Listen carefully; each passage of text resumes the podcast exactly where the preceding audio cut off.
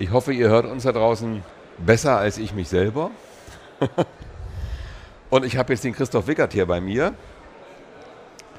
Und ich muss mich ja auch nochmal noch mal euch begrüßen da draußen. Hier ist der Thomas. Kann man vielleicht schon an der Stimme hören. Ähm, ab heute mache ich auch wieder ein paar Interviews. Christoph Wickert kommt ja von Fedora Foundation und äh, wir hatten ihn schon in den letzten Jahren zu anderen Themen hier mal am Tisch sitzen. Und heute wollen wir mal direkt über Fedora sprechen. Hallo Christoph. Hallo. Und Christoph, Fedora hat ja wirklich immer ordentlich zu Zeiten und in den geordneten Abständen seine Releases veröffentlicht. Immer mal mit so kleinen Rückschlägen, die euch vielleicht äh, von woanders zugetragen werden, aber ihr seid eigentlich immer sehr fleißig, was die Releases betrifft. Es sind ja nicht alle Projekte so äh, konstant, muss ich dazu sagen, aber ihr seid da sehr konstant und darum, zum Beispiel ich verwende Fedora ja auch, ähm, auch bei meinen Kunden, muss ich dazu sagen, äh, und bin auch mit sehr zufrieden. Und äh, ist natürlich alles historisch gewachsen. Früher hatten wir Red Hat ne? und deswegen ist man halt dann irgendwann auf Fedora gekommen. Aber äh, jetzt geht es wieder weiter. Ihr wolltet eigentlich jetzt schon äh, am 10. ein Release veröffentlicht haben. Das äh, Fedora 15. Wir arbeiten ja momentan mit 14. Und ja, dazu wollen wir jetzt mal ein bisschen sprechen. Fedora 15, warum ist es jetzt erst 14 Tage später? Ja, also ursprünglich wollten wir, wie du eben schon richtig gesagt hast, am 10. veröffentlichen. Das hätte wunderbar gepasst zur Eröffnung des Linux-Tages. Ja, ähm, das ist immer so ein bisschen kritisch. Der Linux-Tag liegt einfach terminlich für uns ein bisschen schlecht. Mal liegt er kurz vor der Veröffentlichung, mal kurz nach der Veröffentlichung. Dieses Jahr hätte es eigentlich gut geklappt, äh, wenn wir im Zeitplan gewesen wären, aber leider haben wir es nicht geschafft. Ähm, eigentlich sind wir immer sehr strikt mit dem Zeitplan. Ja, eben. Ja, Zwei Wochen ist bisher der absolute Rekord an Verzögerungen. Ähm, eigentlich liefern wir pünktlich ab, mal eine Woche. Zwei Wochen ist wirklich ungewöhnlich. Also in 15 Fedora Releases ist es einmal vorgekommen, dass wir zwei Wochen Verspätung haben. Jetzt ist es das zweite Mal leider, aber wenn ich mir die Liste an Features angucke, die wir jetzt in Fedora 15 drin haben und auch große Features, dann ja, dann kann man diese zwei Wochen Verzögerung durchaus verstehen und auch vertreten. Also es hat sich eine Menge verändert gegenüber der Vorgängerversion, gegenüber Fedora 14 und es waren auch sehr tiefgreifende Veränderungen und ja, da sind wir einfach, wir waren schon bei der Alpha eine Woche hinterher und das hat sich dann so weitergezogen, hat sich leider noch um eine Woche dann gesteigert, als es auf die Beta zuging. Ähm, aber ich bin jetzt ziemlich äh, guter Dinge. Der Release Candidate ist jetzt gemacht worden. Also wir hatten jetzt am 10. den absoluten Development Freeze. Jetzt werden nur noch die ganz, ganz bösen Blocker-Bugs äh, ausgemerzt. Das sind zwei oder drei, die wirklich noch gravierend ist, aber gravierend sind. Aber wir haben jetzt schon halt Release Candidates oder die ersten Test Composes für den Release Kandidaten gemacht und ähm, es gibt schon die ersten Images und am 24. wird wirklich alles schön auf den Servern sein und dann gibt es einen geordneten Release wie gesagt, leider nicht ganz pünktlich. Okay, ich meine, ist, wenn man so viel macht, dann sind auch selbst in der freien Wirtschaft ja 14 Tage nicht viel. Ja, beim Straßenbau hat man manchmal Jahre, wo man wartet, bis die Straße fertig ist oder auch Jahrzehnte. Aber naja. Naja, das, das, denke ich, hängt auch mit unserer Release-Politik zusammen. Ähm, andere Projekte, die fahren mehr den Ansatz, it's done when it's done. Also ich will jetzt nicht gerade sagen, ähm, Debian oder so oder ne, Duke Nukem Forever steht ja jetzt auch irgendwann vor der Tür.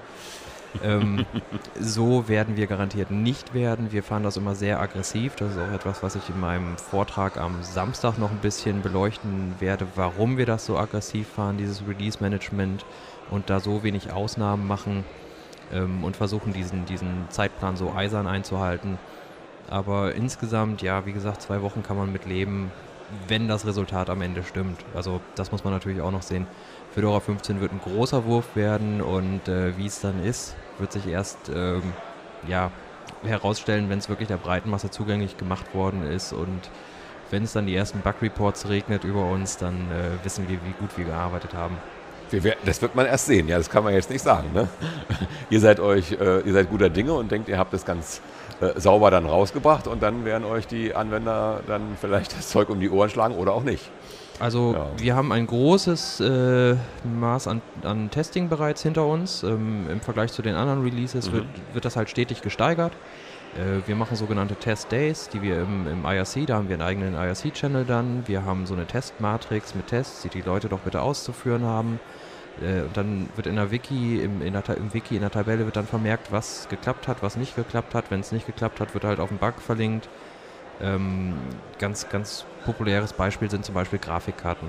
Ja. Ähm, wir haben jetzt ja halt GNOME 3 drin. Ich glaube, wir sind die erste Distribution, die es wirklich in einem stabilen Release hat. Äh, GNOME 3 braucht 3D-Beschleunigung für die schönen Effekte, die man da so sieht. Und ja, dann geht es auf der Grafikkarte, auf der geht es nicht. Dann muss man halt eine Blacklist und eine Whitelist erstellen, äh, damit der Computer richtig erkennt, äh, okay, du kriegst den 3D-Desktop und du kriegst den klassischen Desktop beziehungsweise den Fallback-Modus in 2D nur. Ähm, das sind Sachen, die kann man einfach nur mit einer breiten Masse an Testern erreichen. Und ja, wir testen und testen und testen und haben das Testing und, und auch QA stark ausgebaut im Vergleich zu vor zwei Jahren, sage ich mal. Also haben wir, haben wir uns, was das Testing äh, anbelangt, wahnsinnig verbessert, seitdem wir den Adam äh, Williamson bei uns haben bei Red Hat, der die QA-Abteilung leitet. Ähm, ja, es geht nur mit einer großen Community an Testern und es geht auch nur mit, äh, ja, nicht einfach so ins Blaue testen, sondern wirklich mit einer geordneten Testmatrix, mit einem ja, Testplan und so. Ein Plan muss man machen. Genau, und das haben wir eigentlich, denke ich, ganz gut hingekriegt. Also äh, es wird bei so einem großen Release jetzt wie bei der 15er Version nicht alles glatt gehen. Das wäre illusorisch und ich meine, den Anspruch hat Fedora auch nicht. Fedora ist eine sich entwickelnde Distribution. Wir sind kein Red Hat Enterprise Linux oder sowas, ähm, wo Stabilität an erster Stelle liegt.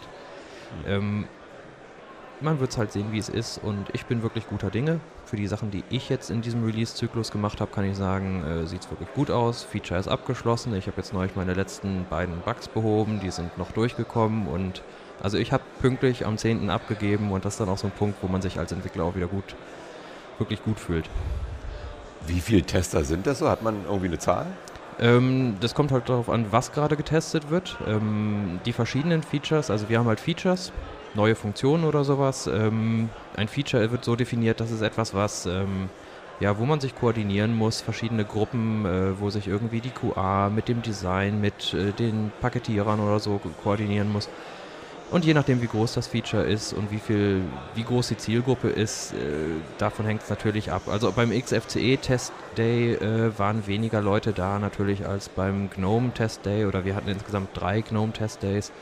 Ähm, einfach weil GNOME viel populärer ist als XFCE. Okay. Aber ja, nichtsdestotrotz, äh, also zum Beispiel gerade XFCE. Gibt es ja auch schon länger. Genau. Ja, aber gerade was jetzt XFCE anbelangt, da haben wir jetzt ja XFCE 4.8 äh, in Fedora 15 drin und äh, da merken wir auch ein steigendes Interesse, also sowohl bei den Leuten, die sich bei XFCE engagieren, nicht nur in XFCE Upstream, auch bei uns in Fedora. Äh, das werden immer mehr, da schreiben Leute Dokumentation und da schreiben Leute, wir haben eine eigene XFCE-Mailingliste und so weiter und dann ist es halt schön, wenn du am Test Day schon, schon 20 Leute im Channel hast, okay, äh, beim GNOME Test Day sind vielleicht 100 im Channel oder sowas, da passiert ja. halt wesentlich mehr. Ähm, ich meine, ich kann keine genauen Zahlen sagen, mhm. aber es hängt halt immer davon ab, ob es, sag ich mal, ein, ein, sehr spezielles Feature ist oder halt mhm. ein Desktop-Feature oder so. Aber insgesamt denke ich, ist die Abdeckung, ähm, ja, dass alles irgendwie behandelt wird und alles getestet wird, ist insgesamt schon ganz gut. Okay, ihr habt jetzt auch ähm, etwas Neues drin. Äh, ihr wollt das Init ersetzen. Richtig. Äh, das klassische Init war ja sysinit und mit den Init-Scripts und so weiter. Mhm. Dann hatten wir für eine Zeit lang Upstart verwendet. Also das Problem bei der klassischen Init ist ja, dass alles in einer geordneten Reihenfolge gemacht wird.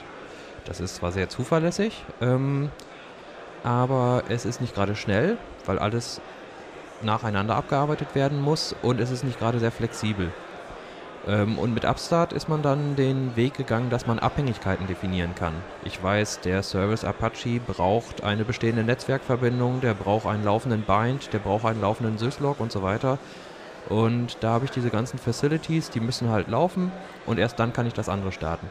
Äh, das ging bei Upstart schon, aber Upstart hat es noch nicht so ja, so optimal gemacht, wie man es hätte machen können. Also wenn ich jetzt an dem Punkt, wo ein, eine Voraussetzung erfüllt war, hat Upstart alle anderen Sachen, die wir davon abhängig waren, äh, gestartet.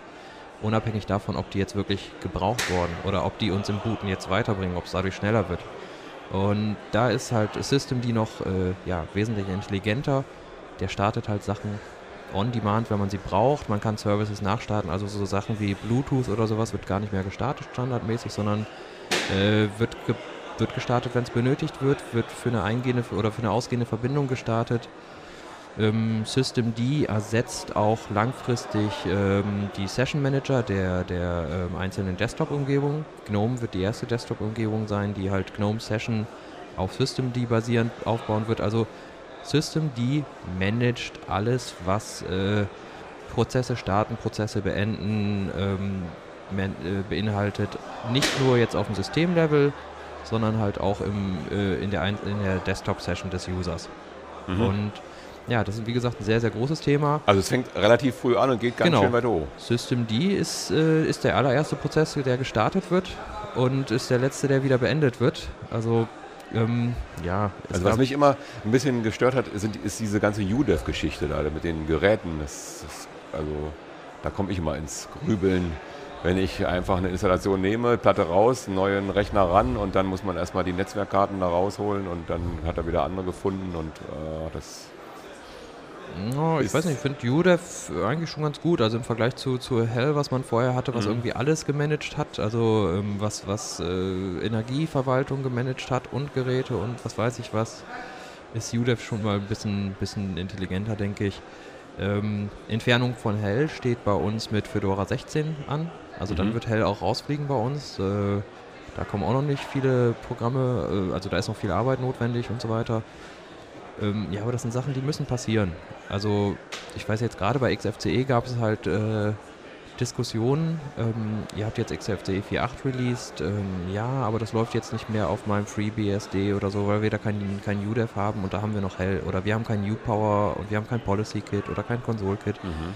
Aber ich denke, das sind die aktuellen Technologien äh, in der Linux-Welt und äh, die, ja, den Weg muss man halt gehen. Also ich kann nur hoffen, dass, dass die BSDs oder wer auch immer da Probleme hat, dann nachzieht oder sowas, aber ähm, die XFCE-Entwickler haben dann auch gesagt, ja, wir, wir können jetzt nicht da irgendwie auf euch warten, wir können nicht so und so viele Jahre noch weiter hell unterstützen oder wir können jetzt mhm. nicht äh, die und die Technologie noch unterstützen, wir werden das, das Herunterfahren nicht über sudo managen oder sowas. Mhm.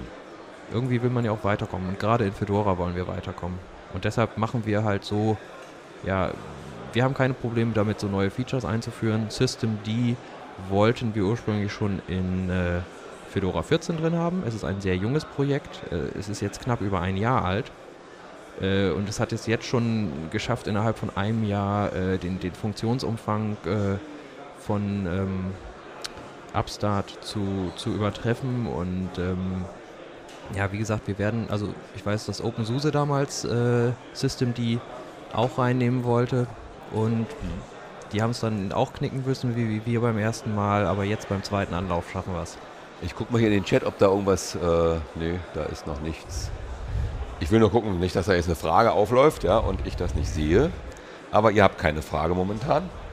Ähm, ja, was gibt es noch in Fedora 15? Wir haben jetzt gerade GNOME 3.0.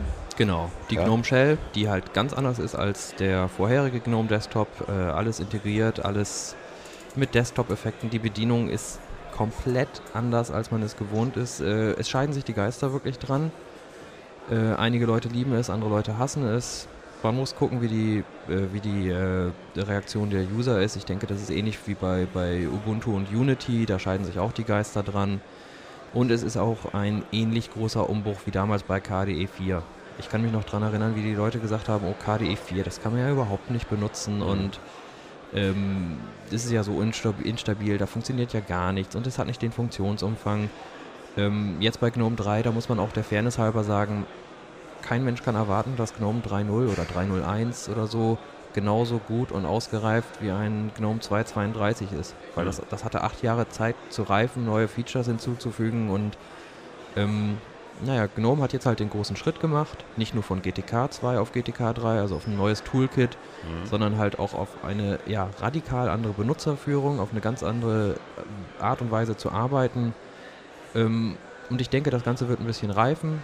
In sechs Monaten kommt dann schon wieder GNOME 3.2 raus, dann, dann sind wahrscheinlich die, die gröbsten Bugs behoben oder die fehlenden Features, die Leute bemängeln, sind dann wieder da. Ähm, ich denke, die sind einfach einen sehr, sehr mutigen, großen Schritt nach vorne gegangen. Ich finde nicht alles gut, was sie gemacht haben, gerade weil es irgendwie vielleicht auch andere Desktops ein bisschen beeinflusst. Also es gab irgendwie Diskussionen um die Art und Weise, wie Notifications, diese kleinen Sprechblasen, sag ich mal, gehandhabt ge äh, werden von libnotify.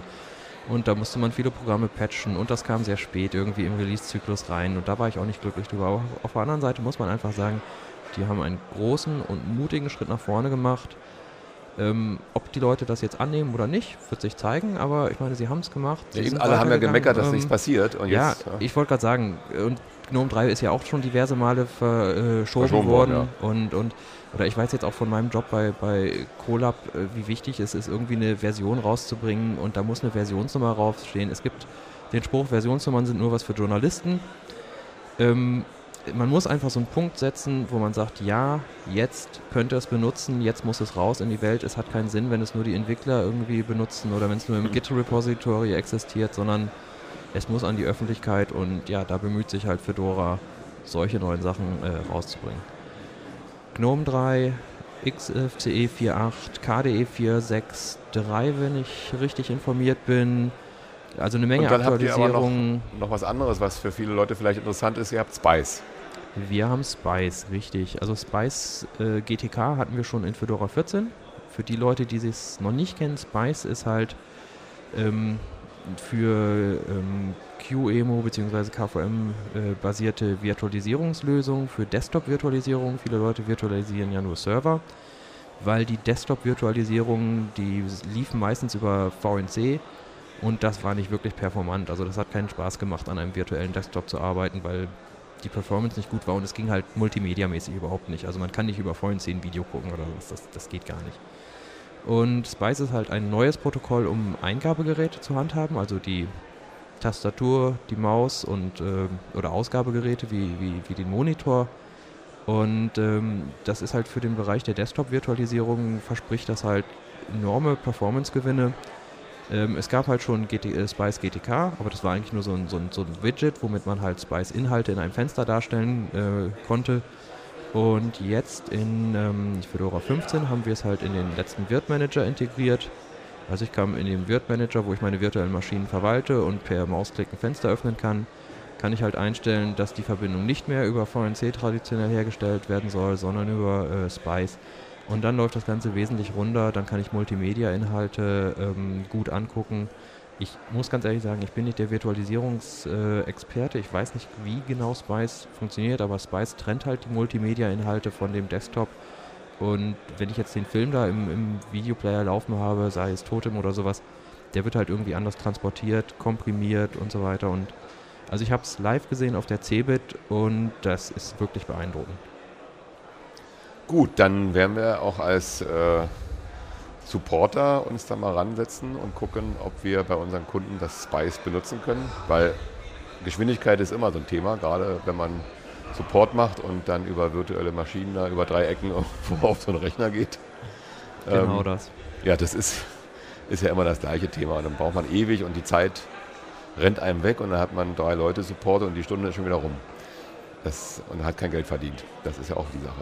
Ja, also wie gesagt, viele, viele, viele Aktualisierungen, viele, viele neue Features. Ähm, wir haben zum Beispiel eine neue Firewall, dynamische Firewall. Ähm, also ich brauche nicht, wenn ich eine neue Regel hinzufüge, brauche ich nicht die ganze Firewall neu starten, nicht IP-Tables alle Regeln neu laden lassen, sondern ich kann eine Regel on the fly hinzufügen. Ähm, wir haben da ein neues System Config Firewall Interface, was auch über Debus funktioniert. Ich kann quasi einem Programm sagen, hey, weiß die Firewall an, den und den Port zu öffnen. Muss natürlich der User bestätigen und so. Also das ist zum Beispiel auch ein sehr, sehr cooles Feature, wo ich sehr gespannt drauf bin, auch weil ich den Thomas äh, kenne, der es entwickelt hat, der auch hier mit uns am Fedora-Stand steht. Äh, wenn ihr den dazu mal sprechen wollt, einfach bei uns vorbeikommen. Ja, ich bin jetzt einfach nach der ganzen Zeit wirklich heiß auf den Fedora-Release. Ich will, dass Fedora 15 jetzt rauskommt, weil die ja, die Latte an Features ist einfach sehr lang und ähm, nachdem wir mit Fedora 14, muss man ganz ehrlich sagen, hatten wir wenig Features drin. Einfach aus dem Grund, weil äh, Red Hat Enterprise Linux 6 gerade rausgekommen ist und viele Entwickler bei Red Hat mit anderen Dingen beschäftigt waren und äh, nicht, nicht den Kopf äh, frei hatten und auch nicht die Zeit dazu hatten, äh, so viel für Fedora zu tun. Aber jetzt mit Fedora 15, da geht es wieder richtig voran und ich glaube, wir alle im Fedora-Team sind richtig heiß drauf, äh, das rauszubringen. Okay, aber das verbirgt natürlich auch immer das Risiko, dass, äh, wenn so viel ist, dass man irgendwas beim Testen vielleicht nicht äh, hundertprozentig Natürlich. Hat, ne? Also, ja klar, ähm, man verzettelt sich auch schnell, ja, aber ja. wenn ihr sagt, ihr macht Pläne, dann kann ich mir schon vorstellen, dass die Features wenigstens alle ein, äh, erste Sahne getestet sind. Also die Features, was nicht zu 100% fertig ist, das fliegt raus. Fliegt Punkt. raus. Also äh, da, sind, da ist unser Release Engineering ganz, ganz, ganz eisern. Ähm, wir haben ja halt den, den Vorteil, dass wir auch wieder nur sechs Monate, Monate warten müssen. Also wenn jetzt ein Feature vertagt werden muss, wie letztes, wie letztes Jahr Dann kommt es im November. Dann kommt es halt äh, sechs Monate später. Das ist kein, kein Weltuntergang. Ähm, bei einer Distribution, die nur alle drei Jahre ähm, erscheint oder sowas, die haben es halt wesentlich schwieriger, mal diesen Freeze-Punkt äh, herzustellen. Äh, weil jeder Entwickler, ich kenne das selber, jeder Entwickler kommt an, ah, ich will noch dies fertig kriegen, ich will noch das fertig kriegen. Ähm, und, und für die ist es dann wirklich traurig, wenn sie drei Jahre, dann hat sich das Thema unter Umständen schon erledigt oder ja. sowas. Ja, ähm, genau, genau. Dann ist es von anderen Sachen eingeholt, da haben andere was gemacht. Ja. Und insofern, ähm, ich kann, also ich bin auch nicht immer glücklich damit, wenn ich irgendwelchen Zeitdruck habe.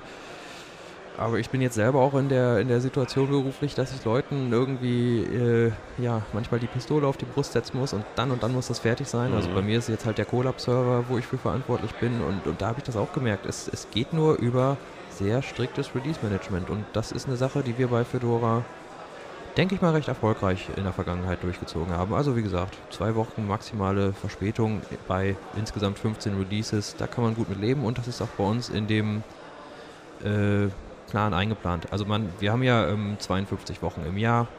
Unser Entwicklungszyklus dauert 25 äh, Wochen in der Regel, also können wir uns die zwei Wochen auch erlauben und sind für Fedora 16 und folgende Releases wieder genau im Takt. Wenn ihr nicht wieder auch zwei Wochen ja, aber das ist wirklich, äh, also dass wir mal zweimal, zwei Releases hintereinander eine Verzögerung von zwei Wochen hatten, das ist einfach noch nicht vorgekommen. Und wenn, dann müssen wir da irgendwie ein bisschen Gas geben oder so, aber das schaffen wir auch. Oder ein paar Features rauslassen. Ja, Zur Not auch das. Ähm, Habt ihr ja schon gemacht, aber äh, diesmal, halt, ja. diesmal halt seid ihr sehr fleißig gewesen, so wie ihr selber sagt. Und wir werden das alles äh, uns angucken. Und ich bin auch gespannt, was ich hier gehört habe. Klingt sehr interessant muss ich sagen, auch ein paar Sachen dabei, die ich selbst äh, ja, benutzen könnte, kann ich mir vorstellen. Das System D werde ich mir angucken. Ähm ja, zu System D äh, bist du herzlich eingeladen. Da gibt es natürlich noch einen Talk zu ähm, von dem äh, Leonard Pöttering, von dem Autor selber. Leonard Pöttering ist halt vielen Leuten ein Begriff, weil er Puls Audio geschrieben hat. Ähm, den Talk oder so ähnlichen Talk hat er schon auf der FOSDEM gehalten und das Interesse ist sehr groß. Also nicht nur bei Fedora, sondern auch bei anderen Distributionen ich gehe eigentlich fest davon aus, dass sich Systemd ziemlich schnell, ziemlich weit durchsetzen wird. Mhm. Hast du noch eine, eine, Zeit von ihm, dass er das mal gleich ansagen, wer das sich anhören will? Ähm, der Vortrag vom Lennart, der ist am Freitag von 16 Uhr bis 16.30 Uhr im Raum Berlin 1.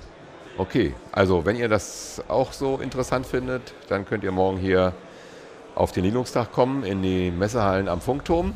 Richtig. Und für GNOME 3 gibt es auch noch einen Talk am äh, Samstag, ich glaube um 11 Uhr, wenn ich das richtig habe. Also äh, die Features, die wir in Fedora haben, sind hier auch gut auf dem Linux-Tag vertreten. Ähm, wer Interesse hat, kommt vorbei, hört sich die Talks an, kommt zu uns an Stand. Äh, wir haben diverse Hardware da stehen, schon mit Fedora 15 ausgestattet. Also mit dem Release-Kandidaten beziehungsweise mit der Beta oder irgendwas dazwischen. Wer Interesse hat, einfach vorbeikommen, angucken. Wir sind da und stehen euch für Fragen zur Verfügung.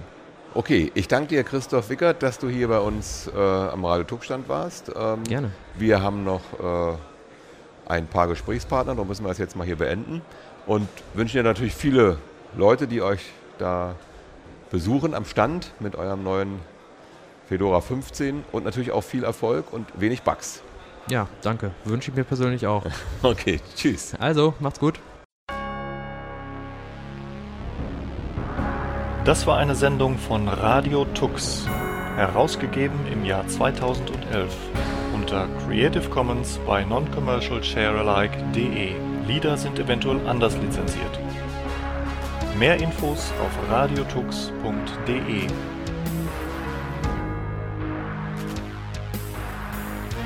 Unterstützt von Tarent. Fairtrade Software.